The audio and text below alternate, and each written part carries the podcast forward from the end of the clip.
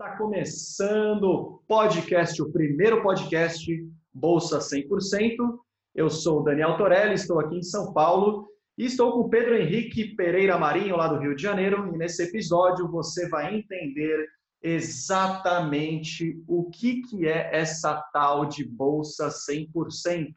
Quem que é o Pedro Henrique Pereira Marinho? E antes de começar, PH, me permita aqui só um segundo eu queria ler o que, o que diz o seu o, o site da Ida Esportes na parte de sobre, né? Pedro Henrique Marinho, CEO e sócio fundador da Ida Esportes, formado em marketing e administração pela Faculdade de San Diego, na Califórnia. Teve uma caminhada brilhante no futebol e na área acadêmica. Jogou por quatro anos com bolsa esportiva nos Estados Unidos, sagrou-se campeão nacional e foi premiado artilheiro da temporada em seu último ano na faculdade. Me corrija se eu estiver errado aqui na pronúncia, mas foi nomeado GSAC All Conference in All American por dois anos consecutivos. Então, PH, antes da gente começar, antes da gente falar um pouco sobre essa tal de bolsa 100%, eu gostaria de falar, rapaz, um pouco sobre você. Quem que é Pedro Henrique Pereira Marinho? De onde você é? Fala um pouco sobre você antes da gente entrar nesse assunto da tão sonhada bolsa 100%. Prazer, PH, bem-vindo. Bom, Daniel, obrigado. É, iniciando mais aí um novo projeto, né? O podcast Bolsa 100%. É, o objetivo é realmente passar, transmitir o máximo de informação para esses meninos que têm esse mesmo sonho de se tornar um estudante atleta nos Estados Unidos. É, quem sabe com uma bolsa de 100%, né? Então, é exatamente isso tudo que você leu aí aconteceu na minha vida, mas eu vou puxar um pouco mais lá de trás, onde tudo começou. É, como todo menino, como todo jovem que nasce no Brasil e é criado aqui, é, nasci no Rio de Janeiro, tive um, um, um, pai que sempre foi atleta, jogou bola, é, quase chegou também ao profissional, mas teve que parar por conta de várias lesões, cirurgias no joelho. Enfim, desde cinco anos de idade comecei na escolinha do prédio, né?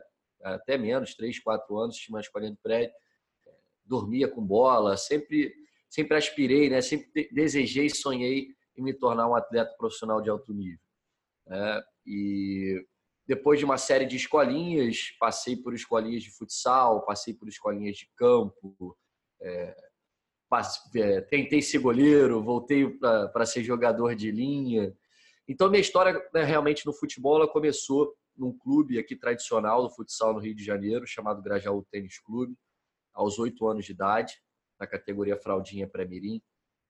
E ali eu comecei a treinar todos os dias o futebol. Né? É, tinha um treinador, até hoje lembro, o Ronaldo, que foi o, o meu primeiro treinador é, de alto rendimento, vamos dizer assim. E era um time muito competitivo. Né? Embora a gente não fosse uma camisa de um time grande, a gente jogava contra Vasco, Botafogo, Flamengo, Fluminense é, treinava, né? Eu lembro do deslocamento que minha mãe me levava todos os dias. Eu lembro da estrada que a gente pegava, que a Grajaú Jacarepaguá cheia de curva. Eu sempre enjoei muito em carro, né? Então era sempre uma... Era doloroso chegar ao treinamento, né? Vira e mexe, também tinha que encostar o carro porque eu estava enjoado. Então, assim, eu lembro disso muito bem e foi onde eu comecei né, o, a minha jornada no futebol. E depois disso, é, eu fui parar no Vasco da Gama, é um clube tradicional de camisa também no futsal. Fui convidado pelo treinador Marquinhos, é, que hoje ainda é um supervisor nas, nas de base do Flamengo. Eu reencontrei há pouco tempo, a gente lembrou de várias histórias. E, e, a partir dali começou a ficar um negócio muito mais sério, né? Os treinamentos quase todos os dias. É, depois do, do futsal do Vasco, eu fui para o Botafogo Campo, junto com o mesmo treinador, que quando saiu do, do futsal me levou para o campo. E na época cheguei a jogar com o Felipe Bastos, que hoje joga no, no Vasco, né? o Michel, que é lateral direito do Corinthians. É... e aí depois eu voltei para o Vasco novamente e joguei com a geração do Alex Teixeira, que é um, um jovem hoje que estourou na China, tá no, passou pelo Shakhtar Donetsk, chegou a, a, se eu não me engano, a vestir a camisa da seleção brasileira também. Então, assim, é, eu, eu frequentei grandes clubes do Rio de Janeiro, até que um dia eu fui para a Europa, passei um ano na Itália, na Lazio também, né? mas eu nunca consegui, é, por culpa não só minha, mas também por uma série de, de coisas com empresários, né? a dificuldade que a gente sabe que é de estourar, eu nunca consegui me, me firmar né, no, em clubes como esses. E aí, depois da Itália, eu voltei e assinei meu primeiro contrato aí com, com uma equipe profissional, que era o Aldax no Rio de Janeiro. Né? Depois disputei a Taça São Paulo pelo Aldax de São Paulo. E meu último clube foi o Resende, no Campeonato Carioca. É, e mais uma vez, eu nunca cheguei a, a ser um cara nesses, nesses times. Eu sempre tive meu papel, minha relevância, mas nunca fui o cara, né? É, e aí, após o Resende, né, após o Campeonato Carioca, eu tive uma a primeira grande divergência aí com diretores e treinadores. Foi onde eu decidi é, jogar tudo para o alto. Né? Fiz uma série de questionamentos para mim, quanto tempo eu tinha me dedicado àquele esporte, é, que eu mereceria chegar, que eu tinha de repente um talento para chegar, mas nunca consegui, mais uma vez falando, me firmar. Né? E aí apareceu um grande amigo que tinha inclusive jogado já nos Estados Unidos, estava para se formar né, nos Estados Unidos e veio com esse papo de, de bolsa, né, de, de futebol nos Estados Unidos. E eu falei, cara, eu não quero mais saber de futebol, estou é, muito triste, estou muito chateado, né, esse negócio de futebol profissional, tudo mesma coisa, tudo mesmo lugar. E aí ele marcou um dia, eu lembro até hoje, a gente sentou em Niterói num restaurante. Né, na época eu morava em Niterói, aqui no, no Rio. E ele me chamou junto com outro amigo meu para conversar né, e explicar o que era esse projeto. Né. Esse projeto, quando ele começou a falar, é, me interessei né, num primeiro momento porque não tinha nada relacionado ao futebol profissional, que eu tinha acabado de ter um grande é, conflito, divergência, estava triste, estava chateado realmente. Né? E, e, desculpe, só te, te interrompendo, e, e há, há, quanto tempo que faz isso? Foi, foi quando isso daí? Foi 2020, 2011, se eu não me engano. Foi 2011 onde começou, começaram essas conversas. E, vo, e você, e qual, qual a sua idade hoje? Quando, quando que foi isso? Hoje eu tenho 29, foi com 21. Legal, legal. E, e aí, após essa conversa, ele me explicou tudo, falando de NAIA, falando de NCAA, que são as ligas universitárias, que depois a gente vai falar em alguns episódios aqui também sobre isso. É, e aí era tudo muito estranho para mim, né? E ele falou, cara, é uma oportunidade de você ser um estudante atleta, né? de você estudar e jogar, é uma oportunidade de você se formar.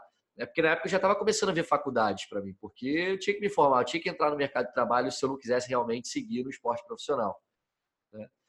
E aí, depois de uma série de explicações, né, eu fui com aquilo na cabeça, não dei muita importância num primeiro momento, falando, sendo bem sincero, né? Porque eu estava já chateado com esse negócio de futebol. Só que aí, né? É, esse outro meu amigo foi direto no meu pai e plantou a semente na cabeça dele. É, e, e aí depois vinha, né, meu pai veio conversar comigo, tal, tal, tal, tal, tal, tal, falando que era muito importante. Ele usou um termo muito interessante. Né?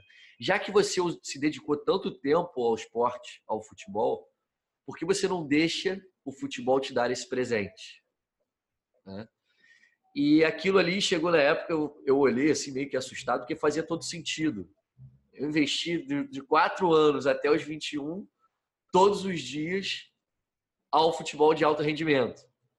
E seria injusto da parte dele, o futebol, né, não me dar nenhum tipo de contribuição é, com relação a isso. E aí foi que a gente começou a estudar mais sobre essa possibilidade é, de ir realmente para os Estados Unidos. E aí começaram a vir algumas barreiras. Tá, legal. Então, então só deixa eu te, te parar um pouco. Antes de você entrar nas barreiras e nessas, acredito eu, dificuldades que você tenha passado, até para a galera ter uma ideia, ter uma noção, quem está caindo aqui pela primeira vez uh, no, no, canal aí do PH Bolsa Esportiva, e o que, que é, é você falou um pouquinho, mas o que, que é intercâmbio, o que, que é intercâmbio esportivo? Dá uma ideia geral aí para a gente sobre o que, que é essa oportunidade aí, né? Bom, o intercâmbio esportivo, Daniel, ele nada mais é do que uma oportunidade tá, de você conseguir conciliar né, a educação, seja ela o ensino médio ou o ensino superior de uma universidade, com o futebol em alto rendimento. Tá? Por que, que eu quero dizer isso? No intercâmbio esportivo, você tem a oportunidade, tá? muito diferente do Brasil, a gente é, tem até um fato interessante numa, numa reunião com os pais, né, e eu falo isso várias vezes durante todo o processo junto com a ID Esporte.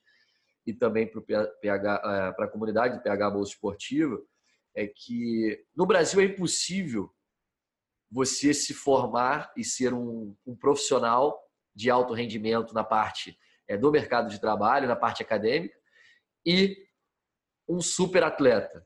Né? Por quê? Só de deslocamento para você sair de uma universidade e ir para o seu treino, você vai levar uma hora e meia, duas horas para ir e uma hora e meia, duas horas para voltar. Né? E aqueles caras de alto rendimento sabem. Esse, esse cara precisa estar tá se alimentando nesse intervalo, ele precisa estar tá descansando nesse intervalo de uma hora e meia, duas horas, porque o deslocamento, por mais que esteja sentado, é desgastante. Você pegar o trânsito de São Paulo, você pegar o trânsito do Rio de Janeiro, das grandes cidades no, no Brasil. Né? Então, os Estados Unidos eles permite isso porque o jovem ele consegue morar dentro da universidade, ele consegue fazer alimentação dentro da universidade e o treinamento. Então, ele está a 100 metros do campo de treino e a 100 metros das aulas. E outros 100 metros para trás, né, ele tem o alojamento dele, tem a moradia dele, tem o quarto dele para descansar. Tá? Então, o intercâmbio esportivo é isso.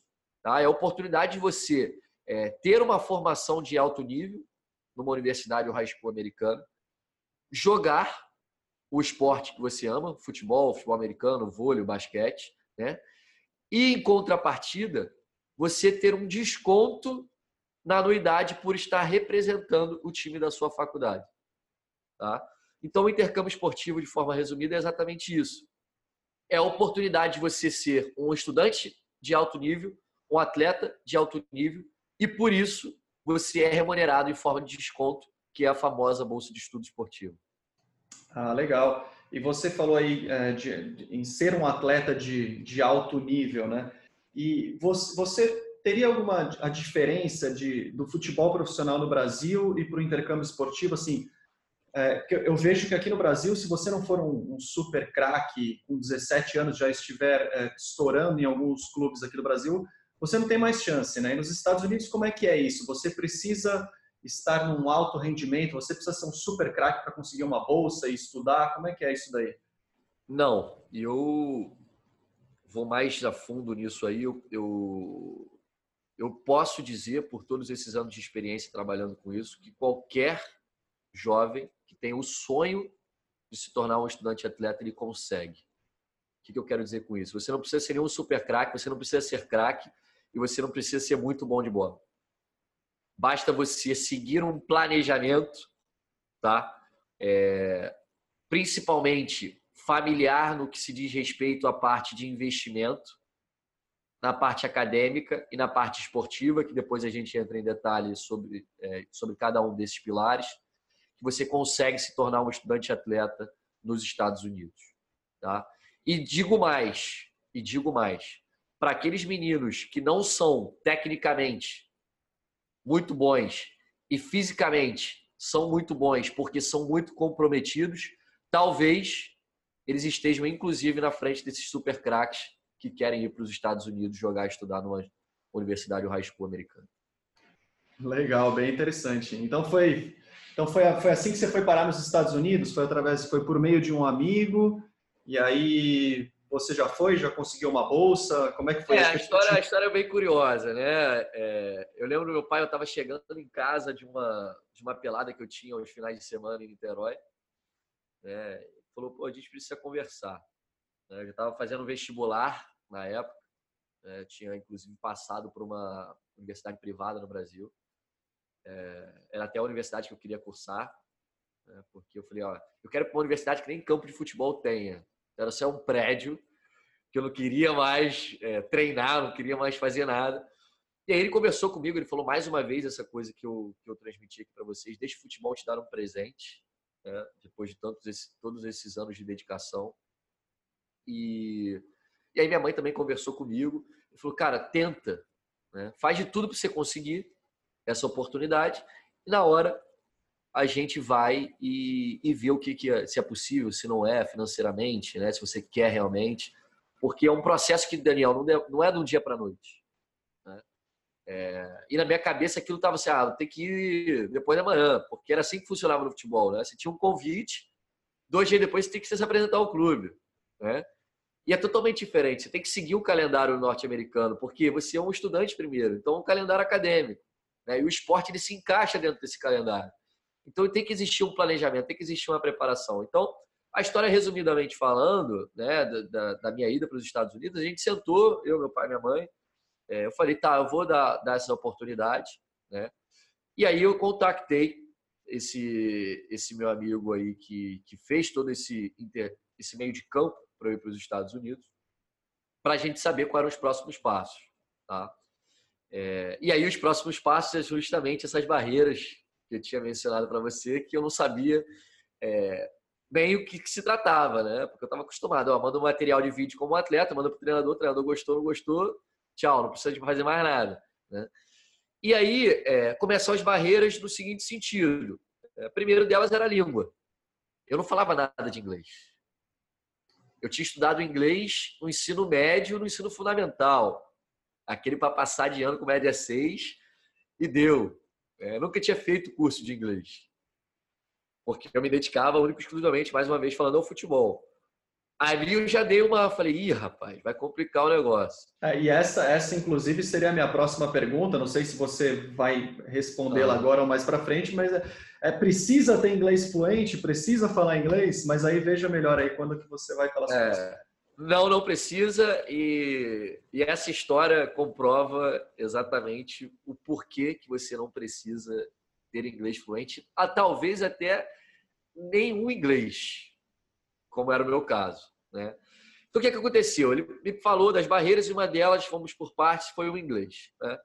É, e o inglês, ele falou em duas provas, a prova do TOEFL e a prova do SAT. A prova do TOEFL é uma prova de proficiência da língua americana que testa as quatro habilidades, né? que é a parte do reading, a parte da leitura, né? a parte do listening, que é a parte de, de ouvir, né? de escuta, do speaking, que é de, da fala, e o writing, que é a parte de escrita. E esse TOEFL é justamente para testar o quão fluente você está para assistir aulas de universidade e high school nos Estados Unidos. Tá? É justamente para medir isso. E a outra prova é o SAT, tá? o SAT, que é o Enem americano. Como se fosse fazer uma prova de um Enem aqui no Brasil, você faria o Enem para os Estados Unidos. Todas essas provas são realizadas no Brasil, se você quiser. Você não precisa ir até os Estados Unidos para fazê-las. Tá? E aí o que, que acontece? É, eu contratei um professor de inglês particular lá de Niterói, o cara era é, fluente, nativo e tudo mais. Falei, esse cara vai salvar minha vida. É, e eu tinha exatas três semanas para estudar para a prova do TOEFL. Só que um cara né, que não tinha inglês nenhum fazer a prova do TOEFL era uma, uma, missão praticamente impossível. Mas eu falei, vamos embora, vamos embora. Eu, eu sempre fui assim, botava uma coisa na minha cabeça, eu tinha que cumprir. Né? Eu falei que eu ia tentar até o final, eu falei, eu vou tentar até o final. Então, eu fiz três semanas, aprendi algumas coisas, muito difícil, e chegou o dia da prova. Essa prova foi feita na Barra da Tijuca, aqui no Rio de Janeiro, para aquelas pessoas que conhecem o Rio sabem onde estou falando, quase próximo ao recreio ali. Eu lembro até hoje o dia que eu estava subindo a escada para fazer a prova do TOEFL, tremendo igual uma vara verde, né? Falei, vou dar o meu melhor, independente. E aí, quando eu cheguei, né, hoje em dia eu acho que não é mais assim a prova, eu cheguei, a menina me deu um formulário para eu preencher todo em inglês. Ali eu já vi que já tinha dado chabu, porque eu não estava entendendo nada das perguntas que ela me deu. Aqui em São Paulo a gente fala que deu ruim, deu ruim. Deu, deu ruim, é, falei, não, vai, vai dar problema, falei, vamos embora. E aí tinha um cara do meu lado, e aí eu tive que fazer algumas perguntas. Falei, cara, o que está escrito aqui e tal. E ele já viu que meu inglês era muito ruim, né? Aí eu entreguei o papel, fui para a prova. E aí a prova, eu lembro até hoje, eram quatro computadores na, no, no, lado que eu estava e do outro lado tinha mais quatro. Estavam cheios, eram oito pessoas fazendo essa prova, tá? E a prova começa com o reading, né? Que é a parte de interpretação de texto. É, aí eu brinco com todo mundo até hoje que ali foi igual o Roberto Carlos né, que você pode. Eu chutei tudo. Né? Chutei todas as opções que eu tinha, eu não, não, não conseguia entender nada. Literalmente todas, tá? Todas, porque você tem tempo para fazer. E eu fui primeiro acabar essa parte já fui para a parte do listening, que é a segunda parte. E aí o cara fala uma série de coisas, né? Eu não lembro nem do tópico que tá falando, depois você tem que assinalar a alternativa correta. E aí fui lá também, chutei tudo tal, não sei o que, uma coisa ou outra eu entendi, outras coisas não, tal, tal, tal, tal, tal, foi. E aí você tem um intervalo. Né? Eu fui o primeiro a sair para o intervalo. Os caras me olhavam assim, saí rápido. Rapaz, o cara está dominando mesmo a prova. Você desestabilizou a concorrência no, no momento da prova. É, saiu rapidinho. Cara, os caras falando assim, pô, esse moleque deve estar tá voando, cara. O cara tá ah, mas... tudo. E, e, só uma coisa, você falou que tinha. E, e, como é que é essa, essa sala da prova? Ficam outras pessoas dentro da sala? Fica muita gente? É, você faz a prova. É, eu acho que nunca fizeram uma prova do TOEFL sozinho. Né? Isso aí é um grande fator né, diferencial. Quem consegue se adaptar à prova coletiva, né? Porque vai chegar um momento no speaking, principalmente. Por exemplo, eu estava na frente de todo mundo. Então, eu estava fazendo speaking, né? Tinha gente ainda que não estava fazendo a sessão de speaking. Entendeu? Então, é, às vezes você está lendo e o cara está falando. Se você começar a prestar atenção no cara que está falando do seu lado, a sua prova ela desanda. E a partir do momento que eu termino a minha prova, outra pessoa senta e começa do reading. Entendeu? Então, é, é uma grande dificuldade. Né? Até hoje, os atletas é, do PH Bolsa Esportivo, os atletas da ID Esporte, eles falam isso. É difícil porque você fica nervoso e mais ainda porque você fica prestando atenção no cara do lado que está falando. Né? Então, é uma prova que realmente você precisa de um tempo maior. Por exemplo, eu tive três semanas, você precisa se dedicar muito mais tempo para conseguir ir bem nessa prova. Tá? É, e aí eu sei para o intervalo, assim, 10 minutos de intervalo, galera falando lá o que está achando da prova, quieto na minha, falando, ah, pô, tô achando tranquilo, não sei o que, papapá. E aí eu voltei para a parte do speaking, que aí, mano, aí é. O cara que já não sabe nada lendo, imagina falando, né? E aí eu lembro, né? Eu escrevi, inclusive, é, vocês receberam um e-mail aí sobre, sobre isso, aqueles que acompanham há mais tempo. O tema, eu acredito que era sobre floresta, tá? É. E aí eu falava quatro palavras, basicamente, né? Era monkey, de macaco, é banana, de banana, water, de água, e forest, de floresta. E eu ficava repetindo essas quatro palavras com a mão na boca. Por quê? Porque eu não queria que o cara do lado escutasse o que eu estava falando. Né? Então eu ficava monkey, water, banana, florest. Aí eu falava em outra entonação. Aí eu falava em outra então, a entonação é super importante nessa é, hora, né? então, é, foi aí um. Chegava a ser vergonhoso para mim. Né? Então, foi um. Eu lembro, vou lembrar disso por resto da minha vida, esse momento aí de Monkey Water, Forest Banana. E aí, logo em seguida, você vai para a parte do, do writing, que é uma parte que eu penei também, que era você ter o um mínimo de palavras que você tem que escrever em cada uma das redações que você faz. Né? Você tem é, redações menores, tem redações maiores, mas tem um mínimo de palavras. E aí encerrou a prova. Já liguei para o meu pai falando que é, tinha dado ruim, né? E, e aí, dez dias depois, sai o resultado da prova. E aí eu abri a prova, o resultado da prova, eu não sabia acessar direito, com esse meu amigo que fez todo esse intermédio para eu ir para os Estados Unidos. Quando ele abriu, ele viu lá os incríveis 27 pontos, né? E falou, ele falou assim para mim: Eu nunca vi uma nota tão baixa na prova do TOEFL. Aí aquilo ali, por incrível que pareça, né, aquilo ali me deu gasolina. Eu falei, cara, eu não vou sair desse projeto que eu falei que eu ia me dedicar assim. Né?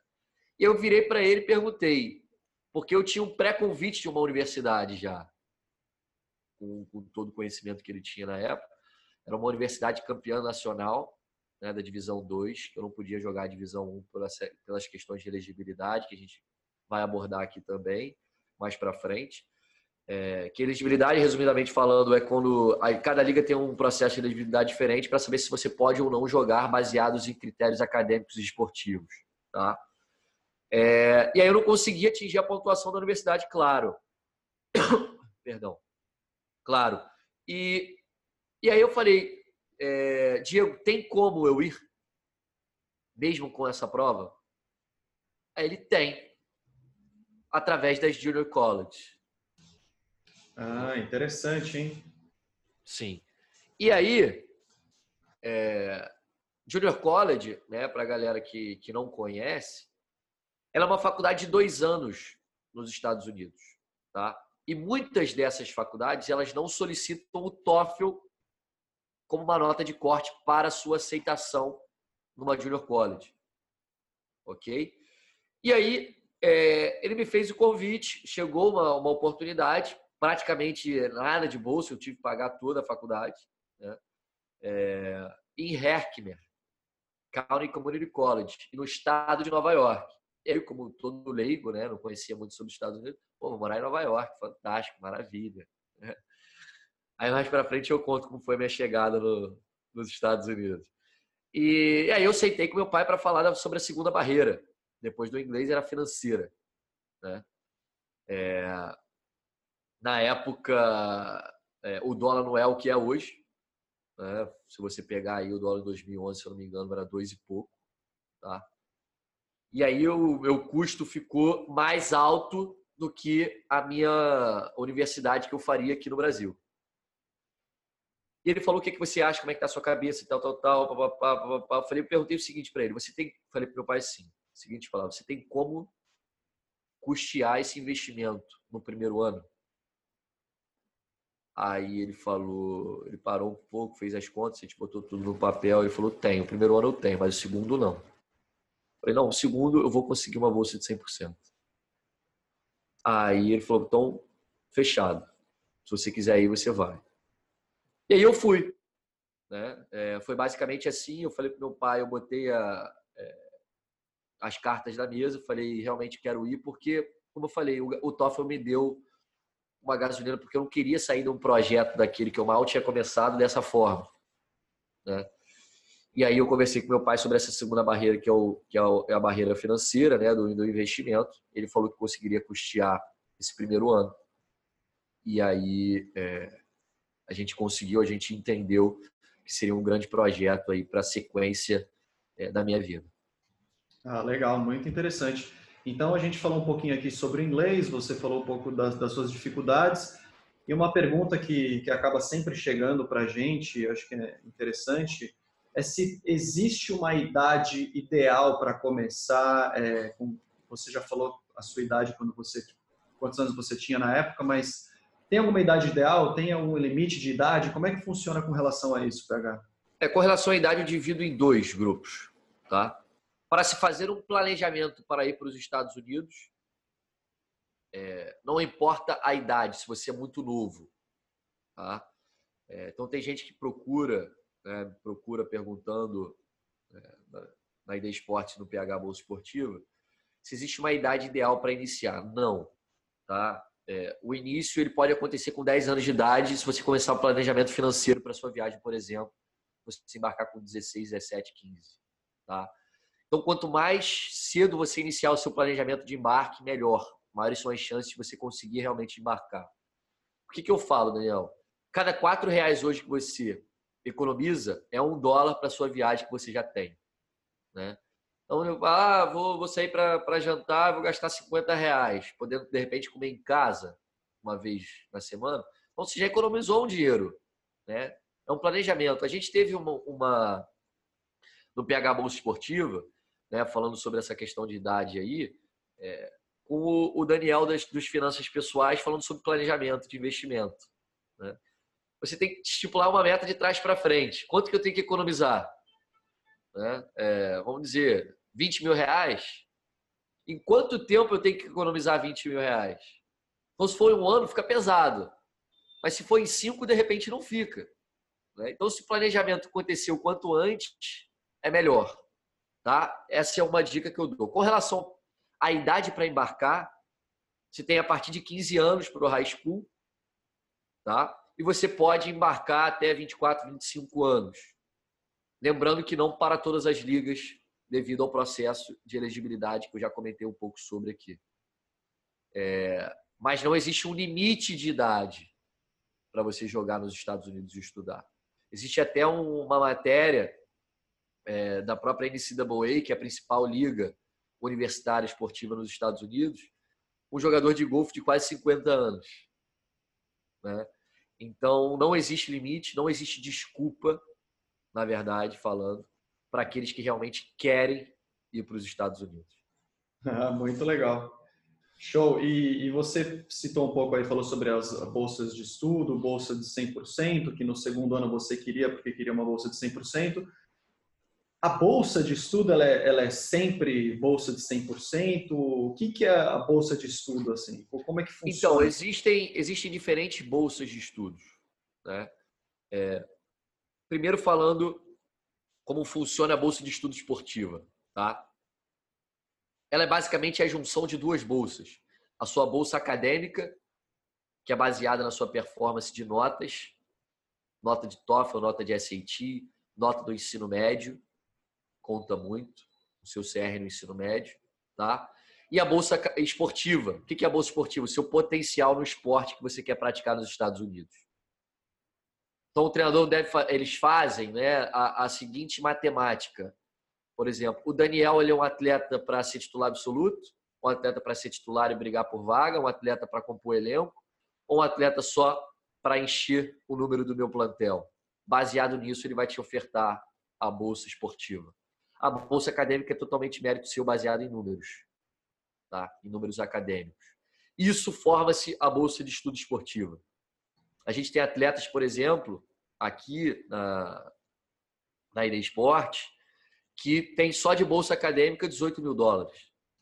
Ah, então eu posso eu posso juntar uma bolsa com a outra? Você vai juntar. Ah, vai juntar também. Porque dificilmente você vai ver um atleta em universidade, tá? Em junior college é um pouco mais fácil de acontecer, pela questão de valores.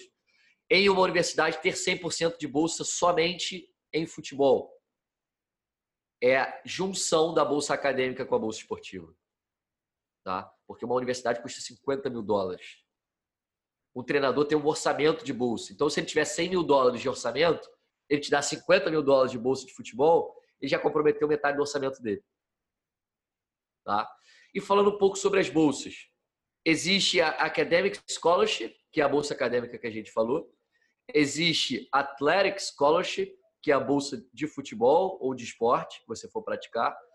E existem dois tipos de bolsa de 100%. Né? Existe a full tuition. O que é a full tuition? É 100% de bolsa em anuidade da faculdade. Você não paga para estudar, mas paga para se alimentar, para moradia, para livro e tudo mais. Tá? Esse é um tipo de bolsa de 100%. A bolsa de 100% tudo, ela é chamada de full ride. É bolsa 100% tudo tirando passagem, despesa de visto é, e gastos pessoais. Mas está incluído taxa, está incluído livro, moradia, alimentação é, e anuidade da escola. Então, se você ganhar uma full ride, você não paga absolutamente nada para estudar, morar e se alimentar nos Estados Unidos. É um lembrando, um bilhete premiado, então, essa daí, né? É, é um bilhete premiado. E lembrando que é, a bolsa ela pode ser parcial e pode ser integral. Ela pode ser é, por exemplo, você tem uma faculdade que custa 50 mil dólares, se você ganhou é, 40 mil dólares, você precisa arcar com os 10 mil dólares restantes. Tá? E se você ganhou uma bolsa full ride, você não paga nada. E se você ganhou uma bolsa full tuition, como a gente falou aqui, você paga apenas as despesas, sem contar a anuidade da, da, da faculdade ou da escola. Legal, muito show. E, e, e, quais as vantagens assim que você diria até para os pais ou até para os meninos, para os filhos aí que têm interesse de ir para os Estados Unidos, de estudar e jogar nos Estados Unidos? O que, que você vê de vantagem assim? Eu acho que a grande vantagem é, é... estava até conversando essa semana aqui com alguns pais é a transformação que o jovem passa. Teve uma mãe ontem que conversando com o filho falou o seguinte: lembre-se, você não vai ter nem eu nem o seu pai por perto. E eu acho que esse é o grande ganho do jovem da família numa experiência como essa. Porque qualquer coisa, por exemplo, você teve um problema na escola, o que, que você faz ao chegar em casa? Avisa sua mãe, e sua mãe vai lá, o seu pai liga para a faculdade, para a escola, ah, tá com problema no pagamento, tá com problema disso, tá com problema daquilo. São poucos os jovens que conseguem ser proativos a esse ponto de resolver esse tipo de problema. Nos Estados Unidos, resolveu o problema. Você olha para trás, não tem ninguém, é só você. Né? Então, essa experiência da transformação, o que eu costumo dizer? Entra uma menina ou um menino e sai uma mulher ou um homem. Tá? Esse é um ponto. Segundo, um diploma universitário ou de ensino médio nos Estados Unidos ainda vale muito. no mercado hoje. Muito. Sem contar as oportunidades de estágio que você tem em trabalhar nessas empresas. Tá? E por último, desfrutar da estrutura que os Estados Unidos têm todo qualquer esporte que nem um clube de Série A, nenhum clube de vôlei, de tênis tem próximo ao que tem nos Estados Unidos. Então, desfrutar da sua carreira no esporte, acadêmica e principalmente a transformação de um jovem para um homem para uma mulher. Legal. E você citou aí que tanto meninos quanto meninas, né? E o, existe também outros esportes para o esporte feminino? Bem lembrada a sua pergunta. Eu diria que hoje é mais fácil as meninas conseguirem uma bolsa do que os meninos. Por quê? É, tem poucas meninas querendo ir para os Estados Unidos. Então, meninas, wake up, acordem, comece esse planejamento, porque é mais fácil hoje você conseguir uma bolsa no primeiro ano de 100% sendo uma menina do que sendo um menino. Tá? Então, é, e para vocês terem uma ideia, falando assim em números, as universidades têm mais bolsa feminina do que masculina. Então, se o treinador tem nove bolsas 100% para dar no masculino, provavelmente o feminino vai ter 10.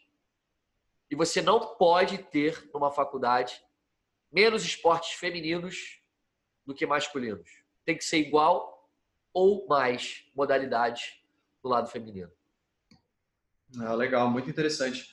E com relação aos estudantes que, que estão lá no, nas faculdades, de onde, de onde vem a maioria dos estudantes? Você vai se deparar lá com muitos americanos ou estudantes do mundo inteiro? Estudantes do mundo inteiro.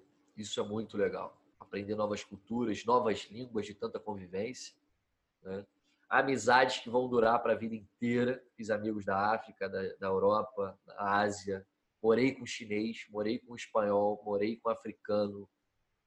Morei com todas as culturas que você pode imaginar e é uma, uma você aprende muito.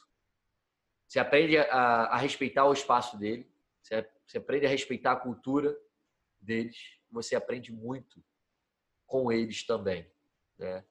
E é, o brasileiro ele é muito caloroso, ele é muito receptivo, mas assim o americano, o europeu, o próprio asiático, eles quando gostam de você realmente, é, a amizade torna-se calorosa tanto quanto a nossa, né? E você aprende muito da cultura comportamental também da entrega, da dedicação que a gente peca um pouco como estudantes, atletas e como atletas no Brasil. Não existe essa preguiça, esse chinelinho, existe muito comprometimento, existe escutar realmente o treinador que é, é para eles é um mestre, né? Existe um respeito muito forte dos atletas para o treinador, né? Eles têm uma figura de líder realmente. E a gente às vezes a gente peca muito. Os nossos estudantes atletas quando vão para lá eles pecam muito nessa questão da disciplina. E a gente tem perdido até um pouco de espaço devido a esses comportamentos também. Entendi. E, e, e, lá na faculdade, você mora onde? Você mora na faculdade? Como é que funciona essa questão de acomodação, até para os pais ficarem mais tranquilos também? Como é, que é, você tem duas opções de moradia. Né? É, geralmente, no primeiro ano, você mora dentro da faculdade, nos alojamentos lá. Você tem o seu quarto, sua cama, seu, seu armário, seu banheiro tudo mais. Geralmente, você divide esse quarto é, com mais um, pelo menos. Tá? É muito legal isso. E para aqueles atletas mais velhos e que conseguem lá no segundo ano, junto com a faculdade, você pode morar fora. Né? Você pode morar numa casa, num apartamento, como se fosse, fosse morar fora realmente e fosse estudar. Então, a minha dica é que no primeiro ano você more dentro da faculdade, tá? até para você ter uma adaptação mais acelerada, que está é, conectado diretamente ao seu sucesso nos Estados Unidos. Quanto mais rápido a sua adaptação, melhor. Então, morar dentro no primeiro ano eu, eu indico. Tá? E aí, a partir do segundo ano, você já sabe como é que tudo funciona, você pode sim tentar a moradia fora da faculdade para ter, de repente, uma liberdade maior.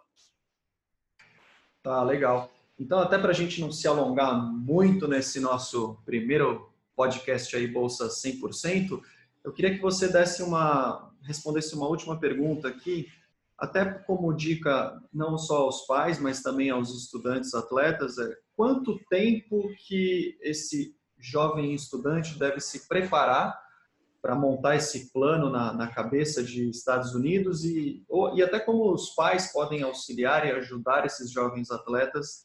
É, e que, que, mensagem que você deixaria a eles, então, uh, nesse plano Estados Unidos e bolsa de até 100%? Olha, o planejamento ele é fundamental. Né? Eu, eu diria que é, pode ser um grande divisor de águas para saber se você vai realmente embarcar ou não, baseado no planejamento que a gente sabe se o negócio vai realmente acontecer. Eu costumo dizer que o mínimo do mínimo do mínimo, eu, mas eu não gosto de trabalhar com o mínimo, são seis meses. Tá? O ideal de 12 a 18 meses é o ideal. Mas se puder ser mais, de repente até melhor. Por quê? Você consegue montar um material de vídeo que a gente vai estar falando aí sobre nos próximos episódios aí do podcast, né? Dos pré-requisitos fundamentais para você conseguir embarcar o material de vídeo é um deles, com seus melhores momentos. Né? E a parte financeira é o inglês. Você tem mais tempo para se dedicar às provas que a gente falou, você tem mais tempo para economizar o dinheiro que você precisa. Tá? Então, não corram com planejamento. Às vezes o estudante, ah, eu quero embarcar no meio do ano agora, mas eu não sei se eu consigo financeiramente. Aí você vai e embarca. Acontece alguma coisa e você precisa de um dinheiro um pouco maior, você não tem. Né? Você não tem, de repente, é... nem a questão do inglês, mas você não está pronto, com a cabeça pronta para embarcar, só quer embarcar porque quer embarcar. E o que pode acontecer, que é o pior dos mundos para mim, né? que, que trabalho com isso e ajudo jovens diariamente a conseguir isso, é bater e voltar. Porque não está pronto, não está maduro o suficiente para embarcar. Tá? Então, o planejamento ele vai muito além do inglês, muito além do futebol, muito além da parte financeira. É também do amadurecimento do jovem, internamente falando, ele estar pronto para essa nova realidade. Ele não precisa estar 100% pronto, mas ele precisa principalmente entender que ele vai passar por uma série de dificuldades nos Estados Unidos também. Nem tudo são rosas, até as rosas têm espinhos, né? Então ele precisa saber que a, a, no começo a língua pode ser uma barreira, ele precisa saber que a metodologia do treinamento lá dos Estados Unidos, se ele não estiver acostumado, pode ser uma barreira. Isso tudo, se ele estiver pronto a aceitar mudanças, tá? ele tira de letra. Agora, se ele achar que ele vai mudar os Estados Unidos, aí o negócio tende a não ficar legal. Então, é, o planejamento ele é financeiro, ele é acadêmico, ele é esportivo. Mas muito mais do que isso, é o jovem internamente estar preparado para aceitar mudanças. Legal, muito bom. Baita mensagem aí para não só para os estudantes, mas para os pais. Então, PH, eu não quero alongar muito aqui, eu sei do, do seu tempo, sei também que você está prestes aí para embarcar para os Estados Unidos, tem os seus projetos com a Ideia Esportes, com o método PH Bolsa Esportiva, que também uh, em breve aí terá uma, uma nova semana do intercâmbio, novas turmas. Então, eu vou, PH, primeiro, novamente te agradecer. Eu, eu encerro aqui o nosso primeiro podcast da Bolsa 100%. Aos que ainda não me conhecem, eu sou Daniel Torelli. Temos lá no Rio de Janeiro Pedro Henrique Pereira Marinho. Muito obrigado, PH. Valeu. E estamos juntos aí. Até o próximo podcast aí. Né? Obrigado, prazer. Tenho certeza aí que traremos muito mais é notícias, informações e novidades para vocês. Lembrando que o segundo capítulo vai ser internacional, como o Daniel falou. Amanhã, quarta-feira, estarei embarcando para os Estados Unidos para dar continuidade ao network com os treinadores, visitar alguns atletas e ver as novas tendências e trazer tudo isso para vocês aqui, tá? Então, próximo podcast, não percam aí o segundo capítulo internacional direto da Califórnia. Daniel, obrigado aí mais uma vez. É está trazendo aí, tentando impactar a vida desses jovens. Tenho certeza que estaremos ajudando muitos deles com é, esse e os outros capítulos que ainda estão por vir. Muito obrigado aí pela entrevista. Galera, um grande abraço. E não esqueçam de amanhã também e hoje tem vídeo aí no canal do PH Bolsa Esportivo no Instagram. Valeu, um abraço. Valeu, galera. Abraço.